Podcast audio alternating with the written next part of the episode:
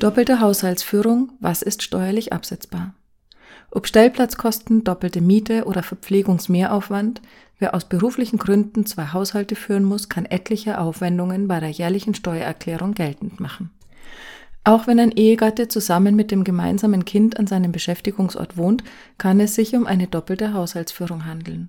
Entscheidend ist, wo sich der Lebensmittelpunkt der Familie befindet. Ist der an einem anderen Ort als dem Beschäftigungsort, kann eine doppelte Haushaltsführung geltend gemacht werden, entschied das Finanzgericht Münster.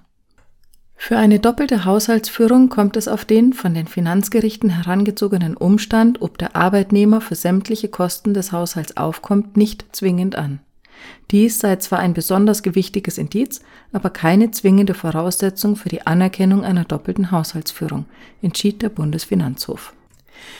Ebenfalls hat der Bundesfinanzhof entschieden, dass die Entfernungspauschale für eine wöchentliche Familienheimfahrt im Rahmen einer doppelten Haushaltsführung auch dann in Anspruch genommen werden kann, wenn dem Steuerpflichtigen für die Fahrt tatsächlich keine Kosten entstehen. Vom Arbeitgeber steuerfrei geleistete Reisekostenvergütungen und steuerfrei gewährte Freifahrten werden mindernd auf die Entfernungspauschale angerechnet. Der Bundesfinanzhof hat auch entschieden, dass Aufwendungen für einen separat angemieteten Pkw-Stellplatz im Rahmen einer doppelten Haushaltsführung als Werbungskosten bei der Einkommensteuer zu berücksichtigen sein können. Aufwendungen für eine zweite Wohnung, die wegen eines beruflich veranlassten Umzugs entstehen, können der Höhe nach unbegrenzt abziehbare Werbungskosten sein, entschied der Bundesfinanzhof.